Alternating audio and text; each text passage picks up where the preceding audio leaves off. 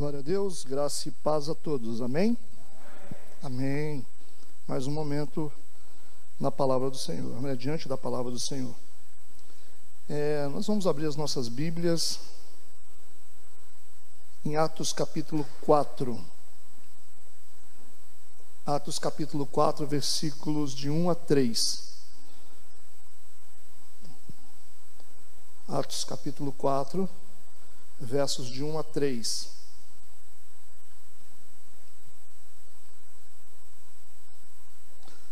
O nosso tema de hoje é Não pare de avançar.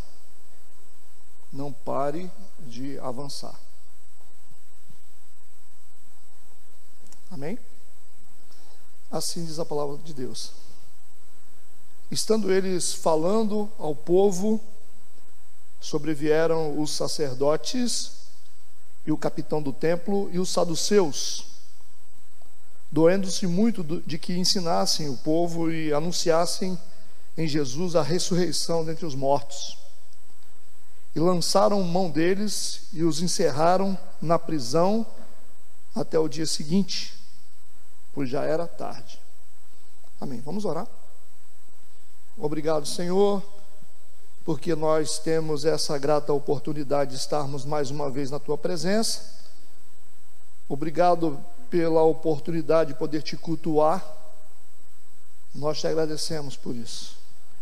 Pedimos que o teu Espírito Santo venha nos iluminar para que nós possamos compreender a vontade do Senhor que vem através da sua palavra.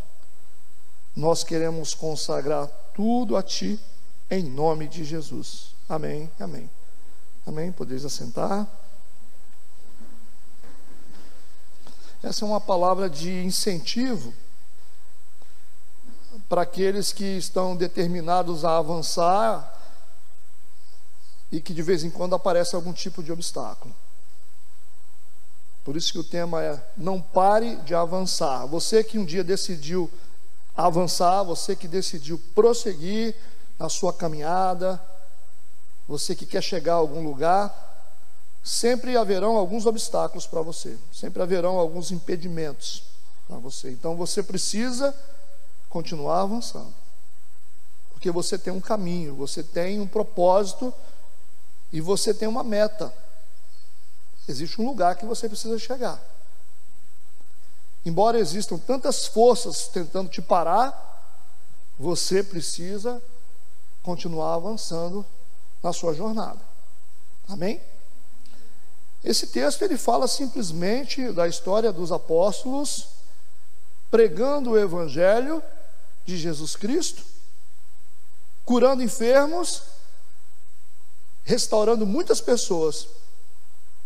Mas de repente, esse texto nos mostra que sobrevieram os sacerdotes e o capitão do templo e os saduceus os religiosos da época se levantaram contra os apóstolos do Senhor, queriam impedir que eles continuassem a fazer a missão, a pregar o Evangelho, a curar os enfermos, a restaurar as vidas. Essa era a missão deles, foi a missão que Jesus deu para eles.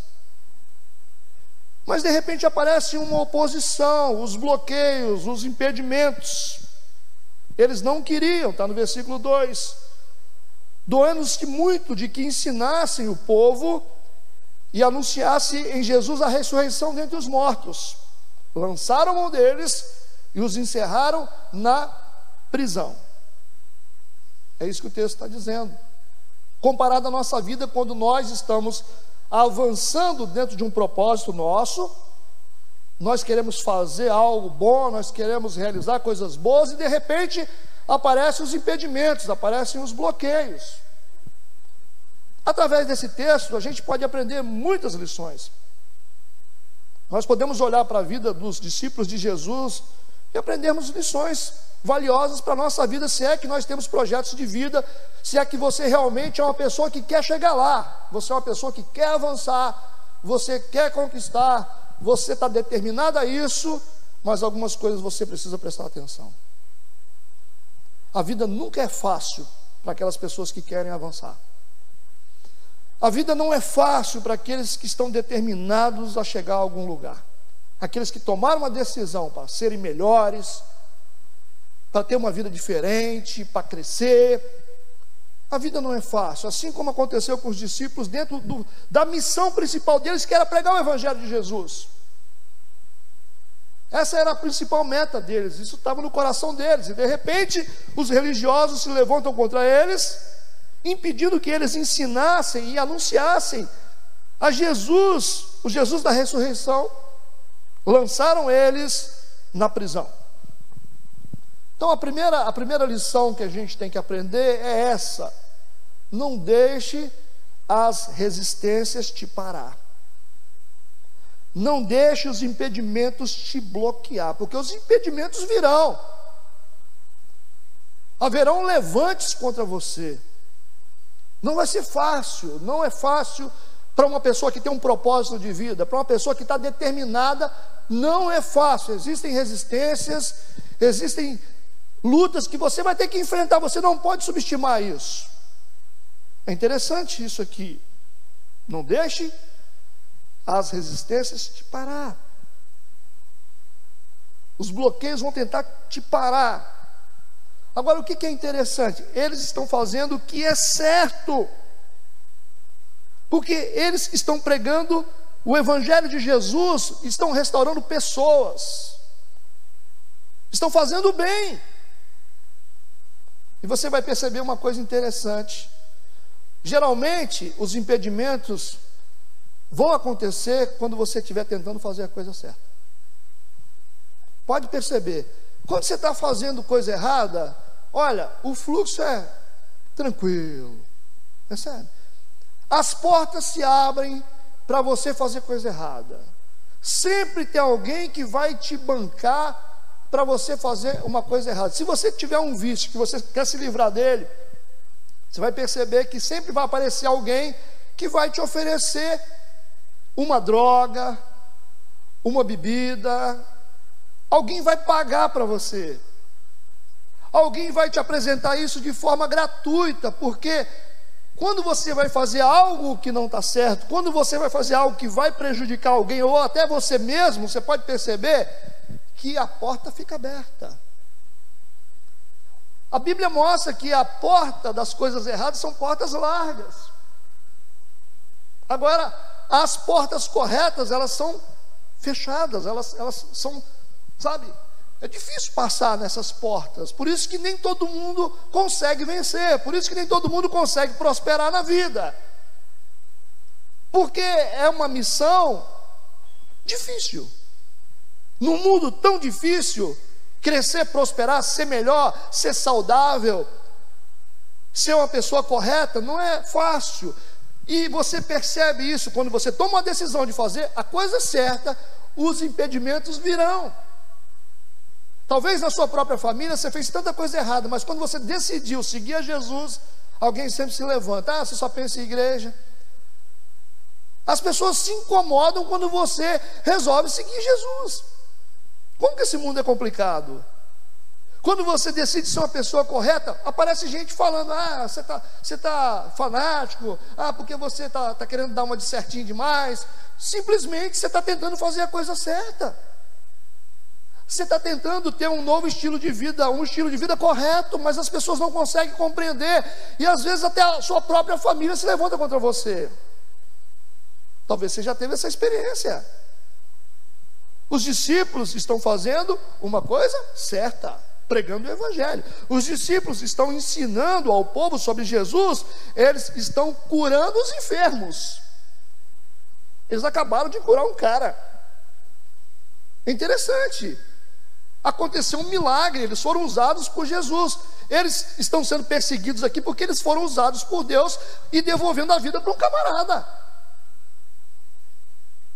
Um cara que não tinha esperança. E aí a gente começa a ficar preocupado com isso, né? Por que, que esses impedimentos e esses bloqueios, eles sempre aparecem quando a gente está tentando fazer a coisa certa? Esse mundo é complicado demais.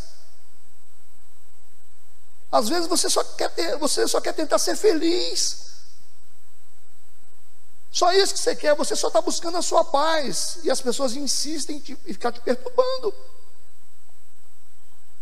Você diz, eu quero ter paz, eu só quero ser feliz, tá bom? Aí fica um monte de gente incomodada, gente se levantando contra você. Aparece tanta gente para te jogar pedra, para te ofender, porque esses impedimentos, esses bloqueios, eles surgem principalmente quando você está tentando fazer a coisa certa. E aí você precisa discernir isso. Porque às vezes você fala, puxa vida, agora que eu estou fazendo a coisa certa, agora que eu quero ajustar meu casamento, agora que eu decidi colocar minha empresa no eixo para poder funcionar redondinho, legal, agora que meu casamento está andando certinho, agora que eu voltei para a igreja, acontece isso, percebe isso? Aparecem os impedimentos. O diabo começa a trabalhar contra a gente. Quando você tenta melhorar, quando você tenta crescer, quando você tenta ser feliz, haverá impedimentos. Então você não pode deixar esses impedimentos te parar.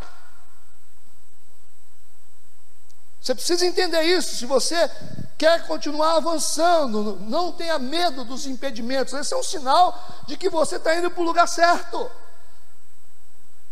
Se existem tantas oposições contra você, esse é um sinal que você está tendo que você está tentando fazer a coisa certa, que você está tentando ser uma pessoa correta. Fazer coisa errada é fácil. Viver de forma errada é muito fácil. Você vai sempre ter alguém para te ajudar. Alguém sempre vai querer te bancar para você poder fazer uma coisa errada. Mas fazer a coisa certa é bem mais difícil. Como estão entendendo? Eu quero ler agora o versículo 4, que diz assim, ainda no mesmo capítulo de Atos 4. Muitos, porém, dos que ouviram a palavra, creram. E chegou o número desses homens a quase 5 mil. Olha que interessante. Eles, eles, eles estão pregando estão sendo impedidos, mas mesmo diante desse impedimento, aqueles que ouviram a palavra de Deus, a Bíblia está dizendo aqui que o número desses homens chegou a quase 5 mil pessoas que ouviram a palavra e creram na palavra. Percebe? Então aí nós estamos vendo aqui que nós podemos ser usados por Deus. Que há algo em nós grandioso, Há algo em nós poderoso, e Satanás já discerniu isso. Ele já entendeu. Ele está tá tentando impedir você de crescer, porque você é alguém muito especial. Você é alguém que pode ser usado tremendamente por Deus. Por isso que algumas coisas são tão difíceis para você. Compreende o que eu estou falando? Porque o tamanho da sua luta revela a sua grandeza. É isso que nós temos que aprender quando a gente fala de guerra espiritual. O tamanho da luta revela a grandeza da gente. Porque Deus não permite que a nossa luta, que a nossa aprovação seja maior que nós. Se você lembrar da história de Davi e Golias, Davi, aos olhos humanos, era um menino pequenininho. Ele enfrenta um gigante. Esse gigante revelava a grandeza de Davi. O tamanho da tribulação, o tamanho da guerra, revela o seu tamanho. Você é muito maior do que você pensa.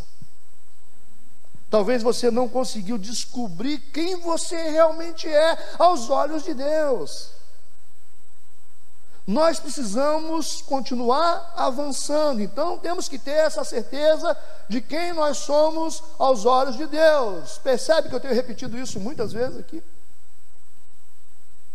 Você precisa descobrir quem você é. O seu futuro já foi discernido por Satanás. E talvez você nem compreenda isso. É interessante. Satanás ele explora o nosso passado mas ele nos ataca por causa do nosso futuro. Entenda o que eu estou falando? ele explora o seu passado, mas te ataca por causa do seu futuro. Porque ele sabe aonde você pode chegar. Ele sabe o que Deus pode fazer através da sua vida. E talvez você nem saiba disso. E é, é uma coisa interessante que às vezes Satanás tem mais fé na gente do que a gente mesmo. Tem, ele tem mais fé na gente do que os nossos próprios amigos, do que a nossa própria família. Por isso que é tanta guerra, por isso que é uma luta tão grande. Nós vivemos tantas lutas, tantas dificuldades, mas é porque o mundo espiritual sabe quem nós somos diante de Deus. Satanás, ele, ele acredita tanto no que nós podemos ser, no que nós podemos fazer através do Espírito Santo, que ele faz até hora extra para atacar a gente. E às vezes nós nos perdemos em coisas pequenas e simples, a gente não entende por que, que isso não vai, por que, que isso não funciona. Puxa vida, começa a entender e discernir isso que você está vivendo. Não se coloca numa posição de derrotado, entenda que você tem um valor muito grande, você tem uma representação muito grande. Porque se você se deixar usar, você imagina o que, que vai acontecer? Os discípulos foram presos, mas antes de serem presos, eles haviam convertido 5 mil pessoas. Você imagina se esses caras ficassem soltos direto? Você imagina o que você podia, poderia fazer, as coisas grandes que Deus podia fazer através da sua vida se você estivesse livre dessas amarras que você vive? dessas lutas que você tem, geralmente Satanás ele migra a nossa força. E a gente começa a se desgastar com coisas internas, dentro de nós, dentro da família, e a gente não consegue lutar pelo lado de fora, a gente não consegue conquistar essas coisas grandes que Deus colocou diante de nós, porque nós estamos gastando tempo com guerras internas. Muitas vezes você gasta tanto tempo com os problemas internos que você tem, dentro de você, com as suas emoções, que você não consegue pensar em mais nada, você não consegue ajudar o outro, você não consegue orar por um, você não consegue pregar, você não consegue adorar, porque a sua guerra é interna. E a gente às vezes luta dentro de casa. Você imagina se você e sua esposa estivessem ajustados, como Deus poderia usar vocês para coisas grandes mas nós estamos gastando o nosso tempo com essas guerras que estão nos destruindo. E a gente não tem tempo para pensar lá fora, a gente não tem tempo para pensar nas coisas de Deus. Muitas pessoas reclamam, falam, pastor, puxa vida, eu sei que eu tenho um ministério, mas eu tenho uma luta tão grande dentro de casa, eu tenho uma luta tão grande comigo mesmo, mas eu sei que Deus pode me usar. A gente vê isso o tempo todo. Pessoas com potencial, pessoas fortes, pessoas que são capazes de fazer grandes coisas, usadas por Deus, mas que estão se perdendo em lutas internas. Você não está resolvendo nem o seu problema, como é que você vai resolver o problema do, dos outros? Médico, cura-te a ti mesmo, é isso que a Bíblia diz. E tem gente que não consegue discernir qual é a logística certa da cura? Às vezes você fala, não, mas eu precisava fazer isso, eu precisava fazer aquilo outro, para mim poder ser feliz. Não, primeiro você tem que se resolver por dentro, para depois fazer as coisas. Primeiro você tem que se consertar e se curar por dentro, para depois Deus te usar. Você precisa avançar, mas você precisa discernir por que, que vem as batalhas, por que, que vem os impedimentos, quem eu sou aos olhos de Deus e por que, que a minha luta é tão grande. Começa a ter uma visão diferente das suas batalhas, amém? Agora eu quero ler o versículo 5, eu quero ler de 5 a 7, ainda no mesmo capítulo. E aconteceu no dia seguinte, Reuniram-se em Jerusalém os seus principais, os anciãos, os escribas, e Anás, o sumo sacerdote, e Caifás, e João e Alexandre, todos quantos havia da linhagem do sumo sacerdote, e pondo-os no meio, perguntaram: Com que poder, ou em nome de quem fizestes isso? Como é que vocês conseguiram fazer isso? O, o, como vocês conseguem converter tantas pessoas? Como vocês conseguem curar pessoas? Vocês estão fazendo isso em nome de quem? E com que poder? Da onde vem isso? Qual é a raiz de vocês? É interessante. Porque são discípulos simples. Estão sendo usados por Deus de forma tremenda. E os opositores querem saber: de onde vem esse poder? De onde vem essa capacidade? De onde vem essa condição? Como é que vocês conseguem realizar tantos milagres? Como é que vocês conseguem evangelizar tantas pessoas? De onde vem esse poder? Qual é a raiz que está acionando essas ações de vocês? Qual é a raiz que está impelindo o que vocês estão fazendo? É interessante, porque aqui a gente percebe que a raiz, o, o poder, vem de Jesus Cristo. O poder vem de Jesus. E eles estão fazendo coisas boas, coisas grandes. Mas vamos pensar agora quando nós estamos fazendo coisas erradas. Quando nós estamos manipulando, destruindo coisas. Qual é a raiz que a gente tem? Qual é a raiz que nos move a fazermos coisas boas, como os discípulos? E qual é a raiz que nos move a fazer coisas ruins? Sempre tem uma raiz. E nós precisamos discernir qual é a raiz que está determinando as nossas ações. Se você entende que você tem feito tantas coisas erradas, você tem tomado tantas decisões erradas, o que que te motiva? Onde está o seu elo perdido? O que, que tem dentro de você? O que, que aconteceu com você que te motiva a fazer tantas coisas erradas, a tomar tantas decisões erradas, a bater a cabeça tanto? Qual é a sua raiz? Então, existem raízes que nos movem a fazermos coisas boas. Existem raízes que nos movem a fazer coisas ruins. E você precisa definir qual é a raiz que você terá na sua vida, o que vai te mover. O que está te dando impulso? O que está viabilizando os seus movimentos, as suas ações, as suas decisões? Ah, pastor, eu só faço besteira. Ah, eu fico bravo, ah, eu, eu tomo decisão errada. Porque tem algo em você que te move. E aí você precisa resolver isso. E aí você precisa buscar ajuda para poder dar um jeito nessas raízes adoecidas que você tem dentro de você. Porque se você ser curado e tiver Jesus dentro de você, se é a raiz que te move, for o Espírito de Deus, você vai perceber que você vai começar a fazer coisas boas. Você vai perceber que você vai ser um cara diferente para a sua família, para os seus filhos, para os seus negócios, para a sua igreja. Você vai ser uma bênção. Porque é o Cristo que nos move. Eles perguntaram: com que poder? Ou em nome de quem vocês fazem isso? E aí, olha qual vai ser a resposta do versículo 8. Então, Pedro, cheio do Espírito Santo. É importante a gente prestar atenção nisso aqui. É muito importante a gente entender isso aqui, porque o Pedro está cheio do Espírito Santo.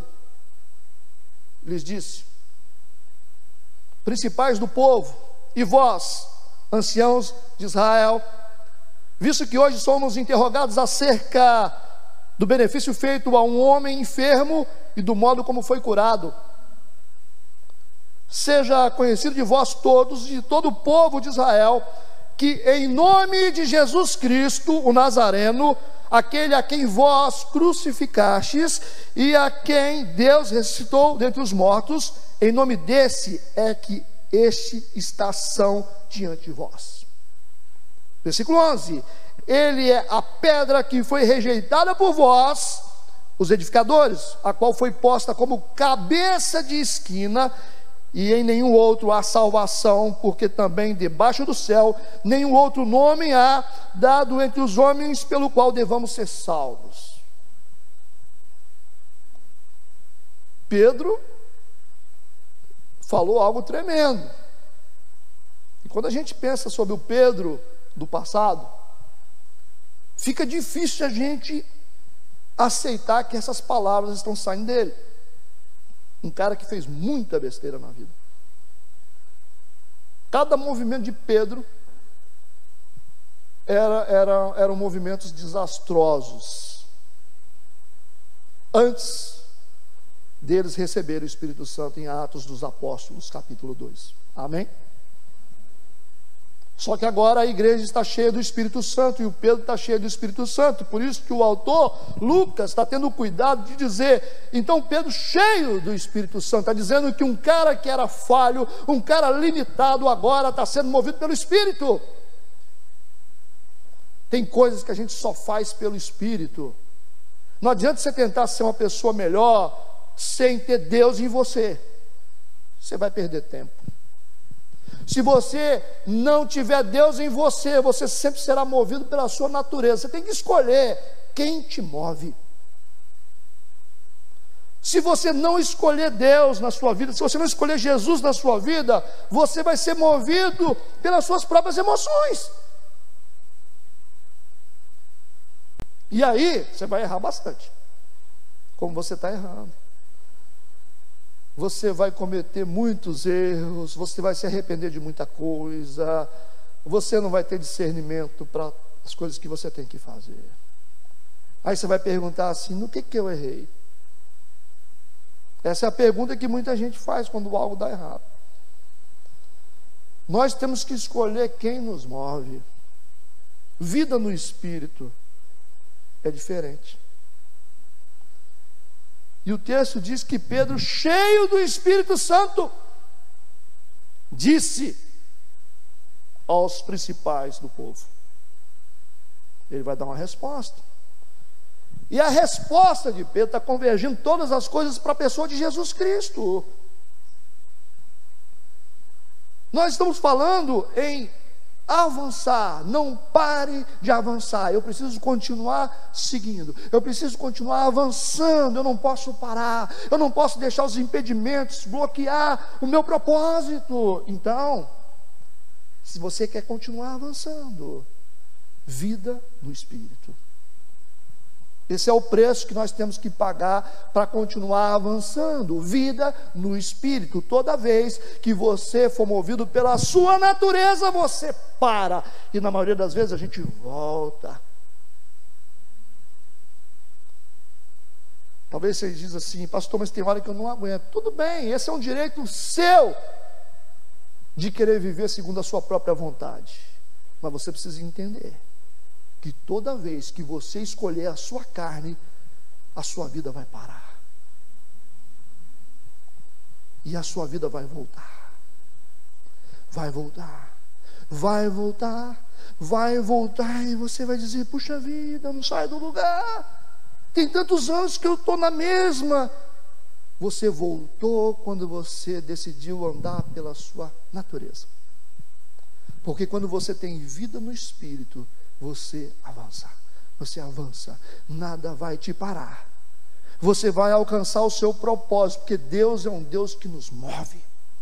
O Espírito de Deus é um Espírito que vive em movimento. A Bíblia diz no início, Gênesis, você vai pegar no capítulo 1, você vai ver lá, a terra era sem forma e vazia, mas o Espírito de Deus pairava sobre a face do abismo. Deus é um Deus que se move. E quem quer viver no espírito tem que estar preparado para andar numa velocidade grande. E às vezes você vai começar a crescer, prosperar tanto, aprender tantas coisas que você não vai dar conta. Você vai dizer, poxa, como é que esse negócio chegou na minha vida? Como é que eu consegui? Como é que essa porta abriu? Porque vida no Espírito é assim, você não dá conta das coisas que Deus vai te dar. É uma medida sacudida e transbordante. Muitas pessoas não estão preparadas para viver o melhor de Deus. Porque Deus tem tanta coisa boa para a gente que você não dá conta. Deus vai te dar tanta informação, Ele vai te dar tantas portas, Ele vai te dar tanto discernimento, tanta sabedoria, que você vai avançar, você vai avançar. Essa é uma vida no Espírito.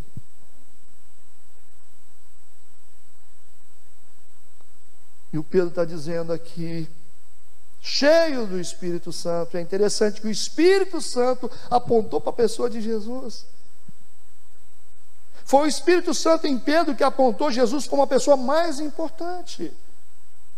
Ele disse: é, é por Jesus Cristo, é em nome de Jesus que nós fazemos essas coisas.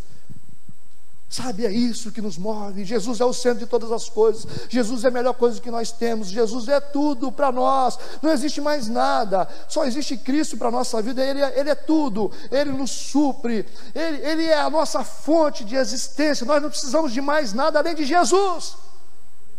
Toda a nossa vida cristã se resume nele, tudo vem dele, tudo se move por ele, todo o amor está concentrado nele. Jesus é tudo.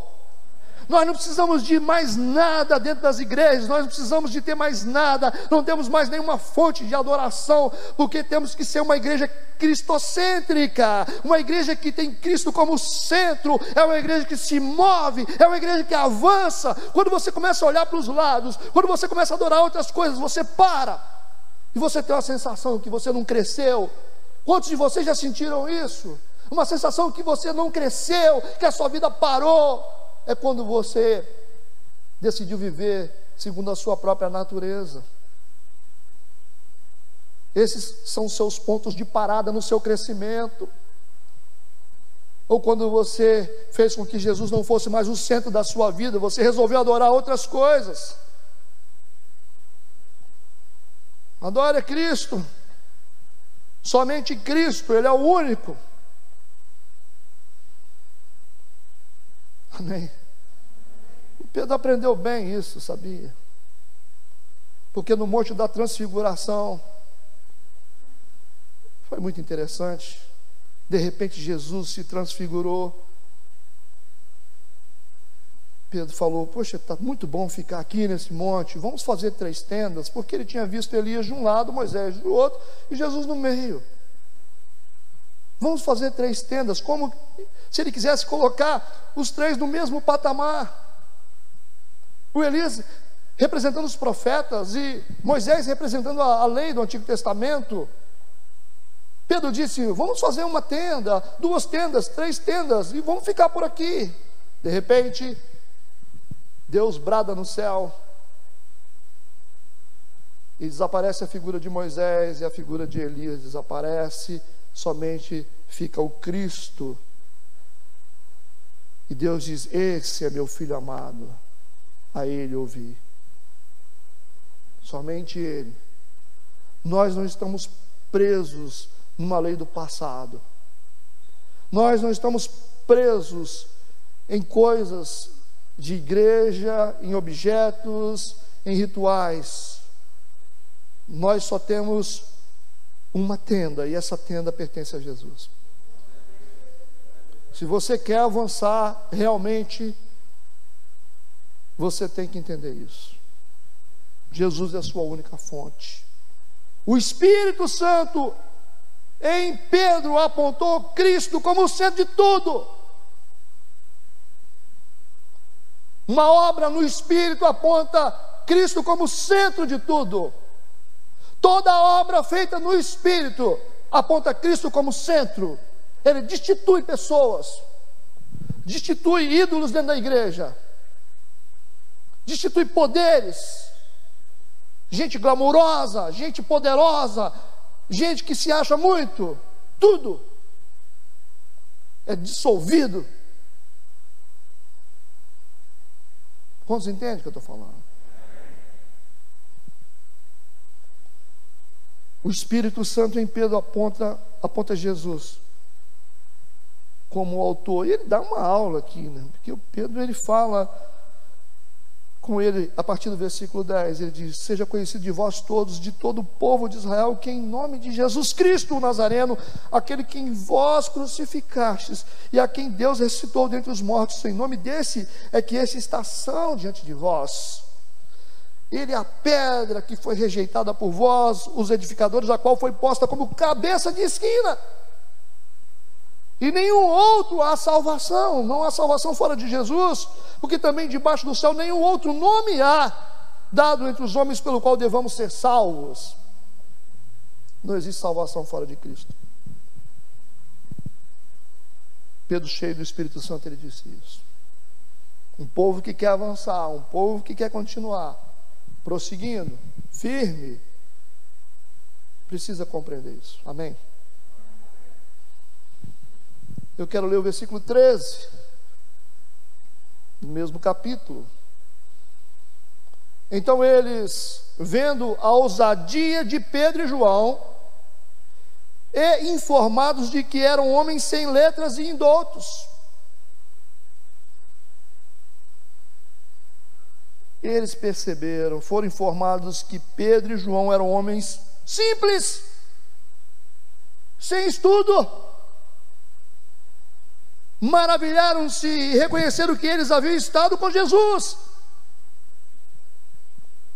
que, que eles estão fazendo aqui? Eles estão querendo usar as limitações de Pedro e João contra eles. Mas o poder de Deus está fazendo com que eles avancem, percebe? Então você não pode olhar para as suas limitações, você tem que olhar para o poder de Deus. Você não pode se apoiar nas suas limitações humanas. Dentro das nossas limitações a gente não chega a lugar nenhum, a gente não avança. Mas quando nós olhamos para o poder de Deus que está em nós, nós avançamos.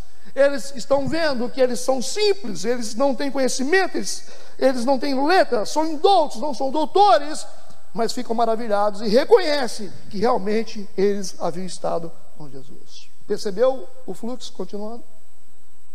Você percebeu as barreiras sendo quebradas, os impedimentos estão sendo rompidos aqui, eles não têm argumento contra eles, porque mesmo sendo pessoas simples, eles não conseguem lutar contra eles, eles têm que se render e reconhecer que realmente eles haviam estado com Jesus Cristo.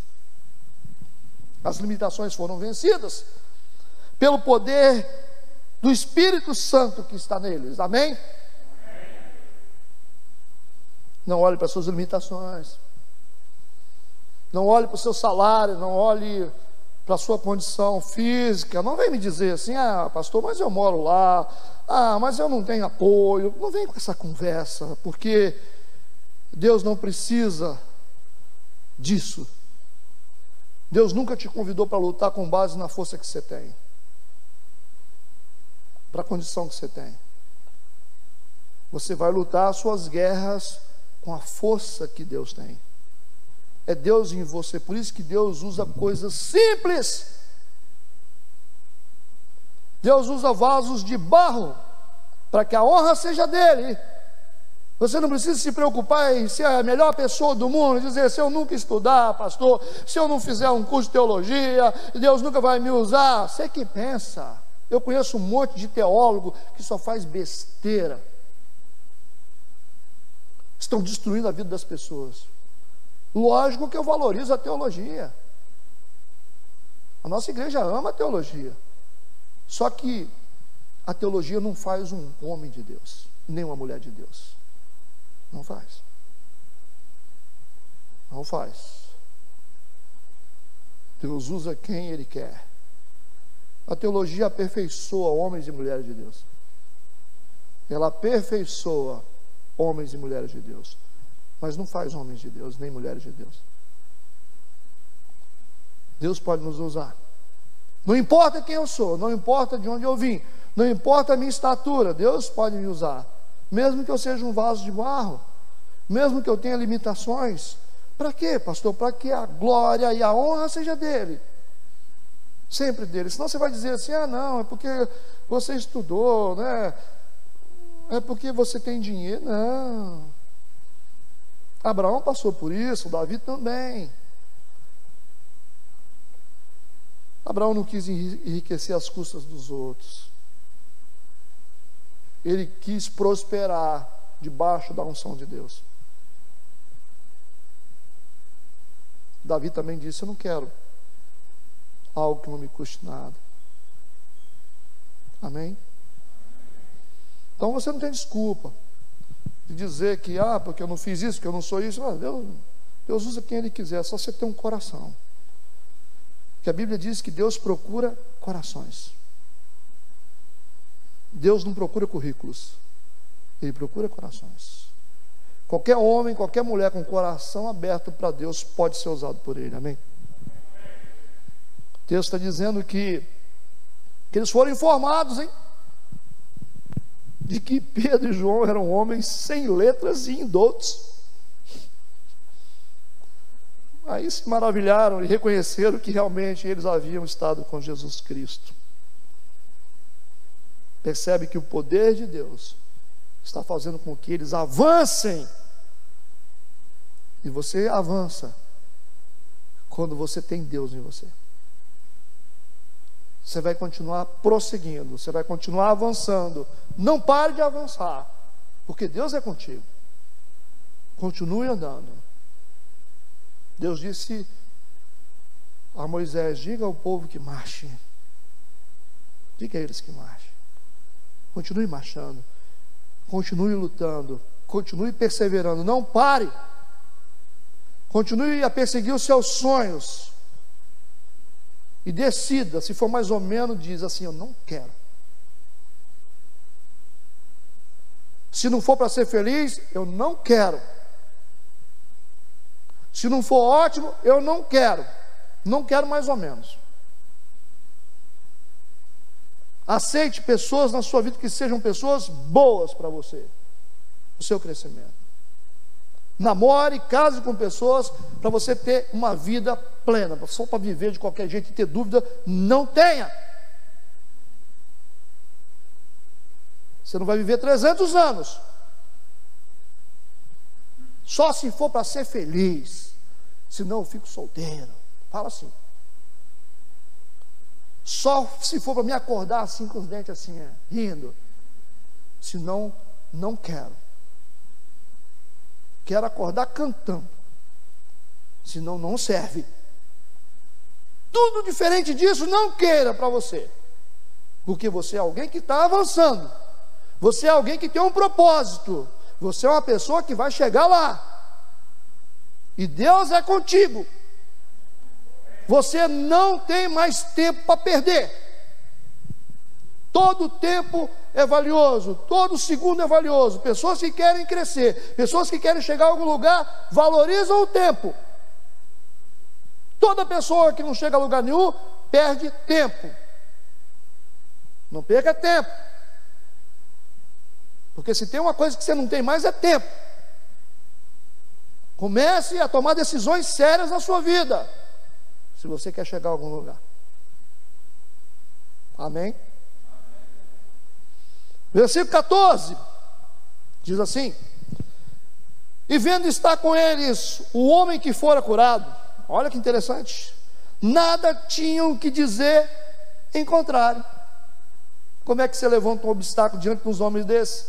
Como é que separa os caras desses? Os caras têm frutos. Aqui o nosso fruto aqui.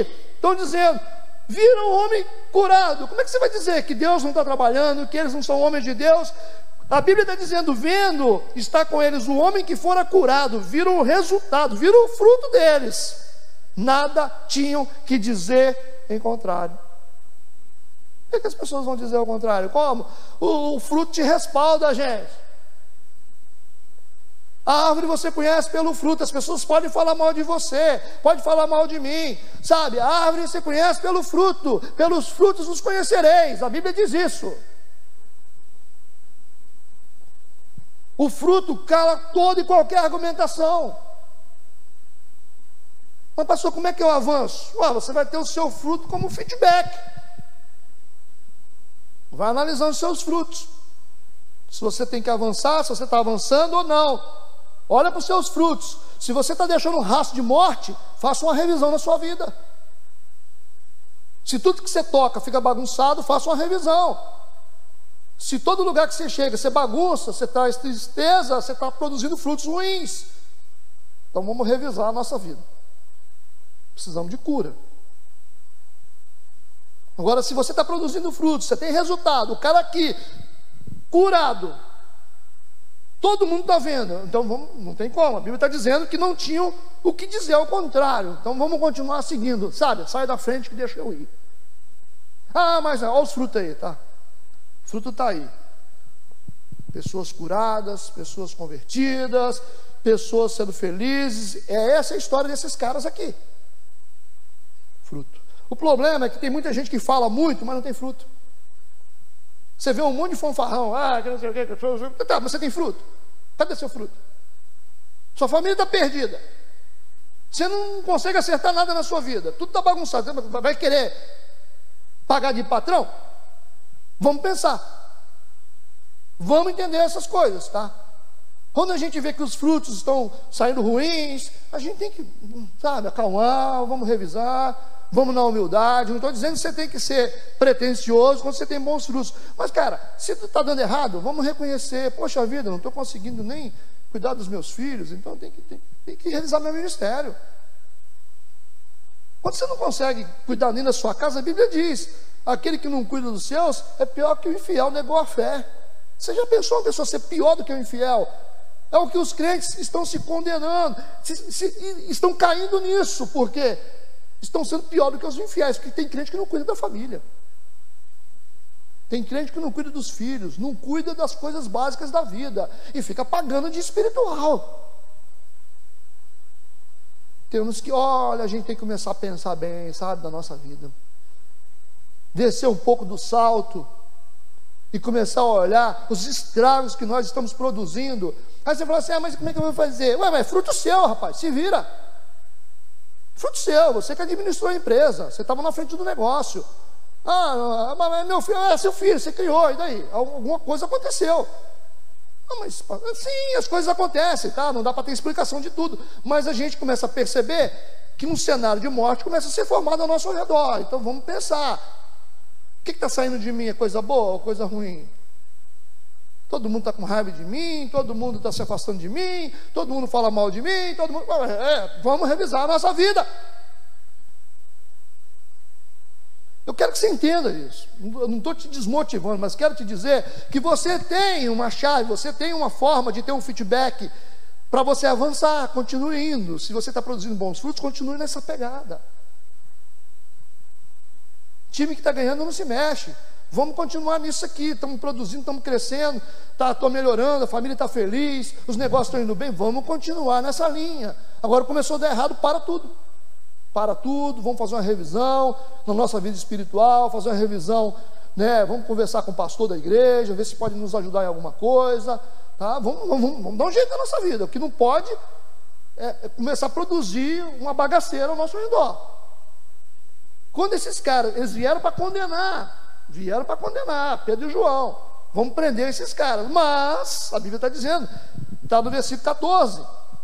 E vendo estar com eles o homem que fora curado, nada tinham que dizer em contrário. Pode seguir. Vai falar o quê? Vai, vai prender? Não tem como prender. Não tem como segurar esses caras, porque os frutos estão respaldando a qualidade deles. Amém. Os frutos estão impelindo eles para prosseguirem, para que eles possam avançar. Amém. Estou quase terminando, amém? Vamos agora fazer a leitura do versículo 15 ao 17, por favor. Todavia, mandando-os sair para fora do conselho, aí pegaram os dois discípulos, interessante essa passagem bíblica, pegaram, pegaram Pedro e João e mandaram os sair fora do conselho. Vamos, bota esses caras lá fora, vamos fazer uma reunião aqui. E a Bíblia está dizendo que eles conferenciaram entre si, dizendo: o que havíamos de fazer esses homens? Como é que nós vamos parar esses caras? Como é que nós vamos bloquear esses crentes? Como nós vamos fazer isso? Porque a todos os que habitam em Jerusalém é manifesto que por eles foi feito um, um sinal notório, e nós não podemos negar. Versículo 17: Mas, para que não se divulgue mais entre o povo ameacemos-los para que não falem mais nesse nome a homem algum. Eles não podem falar o nome de Jesus, vamos calar a boca deles. Essa reunião foi uma reunião feita a portas fechadas pelos religiosos. Eu quero que você preste atenção nisso. Só que o Lucas está narrando o que, que esses caras falaram lá dentro. Como é que o Lucas ficou sabendo do conteúdo dessa reunião, considerando que os discípulos foram colocados para fora e os religiosos fizeram uma reunião a portas fechadas? Como é, como é que o Lucas está sabendo disso que ele escreveu isso aqui? Ah, esses discípulos são guiados por alguém que vê tudo. Está vendo? Que interessante, né? Os inimigos, eles podem convocar reuniões contra pessoas. Presta atenção nisso. Os inimigos, eles podem convocar reuniões secretas. Podem maquinar contra pessoas. Mas não podem convocar reuniões secretas contra pessoas de Deus. Compreende o que eu estou falando? Nada fica escondido da gente. Porque Deus vai dar um jeito da gente saber. Ninguém vai maquinar nas nossas costas. Porque o Deus que nos guia, Ele vê todas as coisas. Fizeram uma reuniãozinha fechada, colocaram os discípulos lá de fora, mas Deus revelou para os discípulos o conteúdo. Está aqui no texto, versículo 16. Que havemos de fazer a estes homens, porque a todos os que habitam em Jerusalém é manifesto que por eles foi feito um sinal notório, e não podemos negar. Esse é o conteúdo da reunião. Mas para que não se divulgue mais entre o povo, ameacemos-los para que não falem mais nesse nome a homem algum. O Espírito Santo falou para o Lucas, o Lucas está falando para a igreja. Vocês compreendem isso? Gente de Deus, gente de Deus, ninguém vai fazer nada pelas suas costas. Ninguém vai maquinar contra o povo de Deus. Ninguém vai fazer planos contra você. E esses planos não vão prosperar. Se fizer, não prospera. Porque o Espírito de Deus enxerga onde a gente não enxerga. Se você é um homem de Deus, se você é uma mulher de Deus, você é guiado pelo Espírito de Deus. E Deus vai dar um jeito de você saber. Porque ninguém pode parar o seu avanço. Porque você está sendo impelido pelo Espírito Santo. Amém? Quantos entendem? Versículo 18 a 20. Acabou a reunião? Chamando-os, disseram-lhes: que absolutamente não falassem nem ensinassem no nome de Jesus. Respondendo, porém, Pedro e João lhe disseram: Julgai vós se é justo diante de Deus ouvir-vos antes a vós do que a Deus. Dá vontade até de rir, né? Os caras estão dizendo: Você acha que vão deixar de ouvir Deus para ouvir vocês? Vixe, olha que coragem desses caras. Nós vamos ouvir a voz, antes ouvir a voz de Deus, versículo 20 agora, porque não podemos deixar de falar do que temos visto e ouvido. Não vamos calar a boca. Vocês não vão parar a gente, ou seja, nós não podemos parar de avançar. Não podemos, porque nós estamos obedecendo a Deus. Porque quando você ouve a Deus, quando você obedece a Deus, você não para de avançar. Eles encararam os religiosos e disseram: Você acha que nós vamos ouvir vocês? Pá, você está de brincadeira, né? Nós somos servos de Deus, nós vamos ouvir vocês, vão deixar de ouvir Deus, importa agradar a Deus do que a homens. Enquanto você obedece a Deus, Deus te honra. Quando você quer fazer jogo para obedecer pessoas, para agradar pessoas, você é desonrado. Toda vez que você tenta agradar pessoas, e desagradar a Deus, você é desonrado, você é visitado pela desonra. Mas quando você agrada a Deus, Deus honra você diante dos homens. Amém? Isso explica a vida de desonra que muita gente vive. Porque um tempo da sua vida você tentou agradar pessoas e esqueceu daquilo que Deus pensava. Temos que revisar a nossa vida. Se nós vamos agradar a Deus ou vamos agradar pessoas.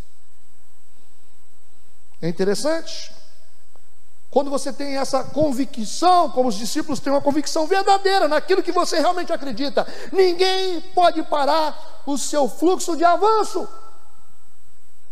Quando você realmente acredita no que você faz, quando você realmente crê, quando você tem fé, tem convicção realmente, nada te para. As portas se abrem porque você crê em Deus, porque Deus está com você. Eu vou chegar lá.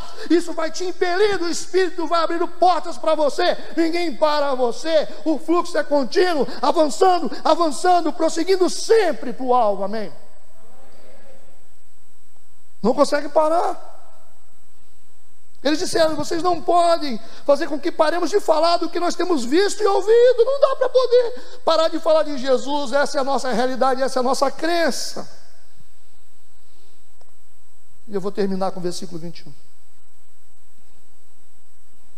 Que diz assim: Mas eles ainda os ameaçaram mais. E não achando motivo para os castigar não tem motivo para parar, não tem motivo para bloquear. Deixaram-nos ir. Deixaram-nos ir. Fluxo contínuo, eles continuam avançando, eles continuam fazendo a vontade de Deus, eles vão continuar curando enfermos, eles vão continuar fazendo aquilo que eles precisam fazer, porque a Bíblia está dizendo, eles não conseguiram achar motivo para castigar eles, então deixaram-nos ir. Abre a porta e deixa aí. Ah, ah, não tem como parar esse povo, não tem como parar esses discípulos. Deixa eles ir. Por causa do povo. Por quê? Porque todos glorificavam a Deus pelo que aconteceram. E eu termino com isso. Sabe por que você não pode parar? Sabe por que você não pode parar de avançar? Porque quando você avança, você glorifica a Deus. O texto está dizendo que todos glorificavam a Deus pelo que acontecera. Quando você continua avançando, quando você sempre avança, quando você luta, persevera na sua fé e diz: Eu vou conseguir, eu vou chegar lá porque Deus está comigo, eu consigo, eu vou chegar lá, Deus está comigo, Ele é minha força, Ele me dará sabedoria, eu não vou parar, Deus está comigo. Você é um homem cheio do Espírito Santo, uma mulher cheia do Espírito Santo, nada vai parar você, pode se levantar o que for pode levantar o inferno, todos cairão diante de você, porque você vai avançar. Não pare de avançar, porque quando você avança, você glorifica a Deus. Você glorifica a Deus. Quando você fica de pé, você glorifica a Deus. Quando você persevera, você glorifica a Deus. Quando você continua e diz eu vou, você glorifica a Deus. Amém. Quando você recebe essa palavra, Fique de pé no seu lugar.